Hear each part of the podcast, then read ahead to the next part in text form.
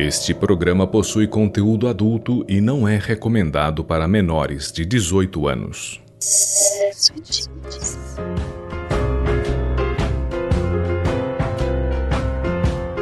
Audioconto Sexo e Tintas Contos do Sexo e Tintas para você ouvir.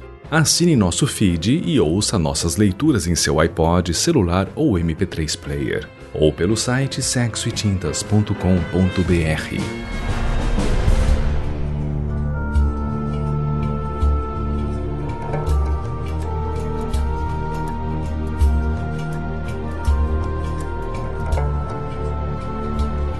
Nos encontramos na porta do café. Ele se aproximou e encostou seu rosto no meu com sua barba por fazer. Senti um calafrio que parou o tempo. Se tudo estava parado, ele também, aproveitei a falta de testemunhas para pegar suas mãos e seguir em direção às curvas do antebraço. Para mim, a parte mais perfeita de um homem. A interseção do plano e do declive de uma onda não exagerada, mas tinha um rio como uma veia saltando. Senti sua pulsação e o tempo voltou a andar. Olhou para mim, para a porta do café, para o outro lado. O larguei e fui andando porta dentro. Me seguiu. Não via, mas eu sentia um hálito de lobo que fazia voar a ponta dos meus cabelos. Deixei.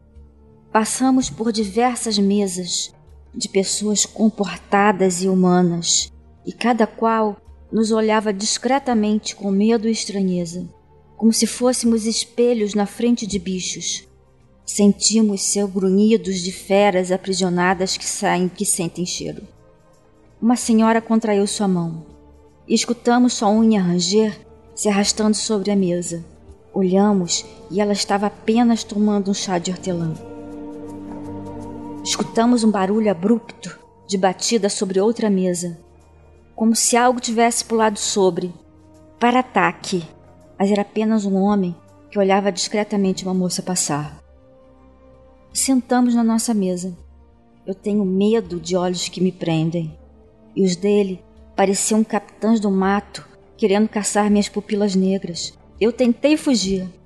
Olhava ao seu redor e contornava sua aura. Ele me pegou pelo queixo e me fez encarar. Arranquei suas mãos e me escondi de cabeça baixa como uma criança entre meus braços. Senti mãos na minha nuca e puxando sem pena pelos cabelos para fazer olhá-lo. Cogitei a possibilidade da medusa ter tido um filho. Temi virar pedra, mas de seus olhos saltaram âncoras que me puxaram aos seus. Ele me disse que não podia ser ali, mas não conseguia sair dali. Então o mar circulou apenas entre nossos rostos, raios de trovão e tudo que estava à nossa volta aos poucos foi se dissolvendo, até um vendaval levar o que restava, ficando nós, mesas e cadeiras, flutuando no nada. Enquanto uma energia começava a circular no meu peito em direção à garganta, azuis nos circundavam, se diferenciando em diversos tons. Passei a mão em círculos no seu peito esse movimento se estendeu a várias nuances de ciano. Encostou sua boca na minha. Sentimos o calor ao nosso lado de um sol. Não o sol, um sol calorosamente nos convidava para entrar nele, que já se encontrava em pinceladas revoltas como o resto. Agarrado ainda a meu cabelo, ouvimos um tiro e uma voz gritando lá de baixo. Estou partindo depois de pintar o eco da natureza. Subimos na mesa e, agarrados nela, para fora olhamos e vimos um homem ruivo correr banhado de sangue, se distanciando de nós e do chão com um cavalete e uma maleta de tintas. Não havia de novo testemunhas e pegamos pincéis que paravam pelo ar.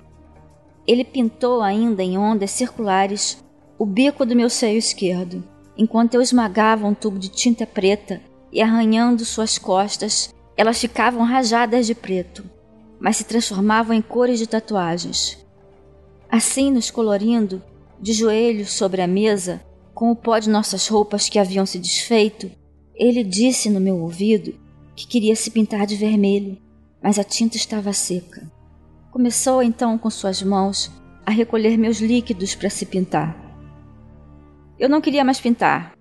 Queria algo que eu pudesse pegar com as minhas mãos, sem ter a sensação de que a matéria não vale nada. Peguei a matéria, como nunca, pois sempre achei vã, coloquei dentro de mim. Nossos movimentos provocavam mais ondas no céu, nossos arranhões abriram nossos corpos e deles brotaram pássaros em revoada. Escutávamos seu barulho saindo de dentro, como se ficássemos vazios, carregando a alma para fora. Gemidos faziam esses pássaros disparar em revoada ao nosso redor. Bicavam nossa pele, nos fazendo gritar. E gritamos. Em um determinado momento, deixamos nossos corpos e nos vimos distantes, de fora, um grande campo de trigo, com o céu azul, corvos em revoada e sol do gênio que já se foi. Suspiramos. Abrimos os olhos. O garçom colocou o cardápio na mesa nos informou que o buffet já estava aberto e podíamos nos servir. E assim o fizemos, sob os olhares estranhos dos homens e das mulheres famintas, que não trepam, nem como bicho, nem como deuses, e se matam, encarcerando seus pecados e seus sonhos, tentando apenas serem normais.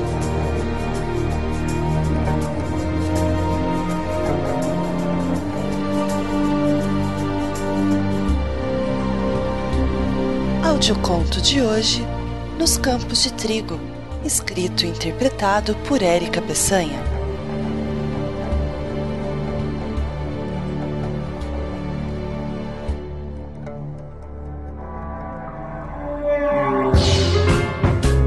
Visite sexoetintas.com.br e conheça também nossos outros autores. Acesse sexoetintas.com.br e nos envie suas opiniões e sugestões. E siga-nos também no Twitter, arroba Tintas, e nos curta no Facebook, SE Tintas.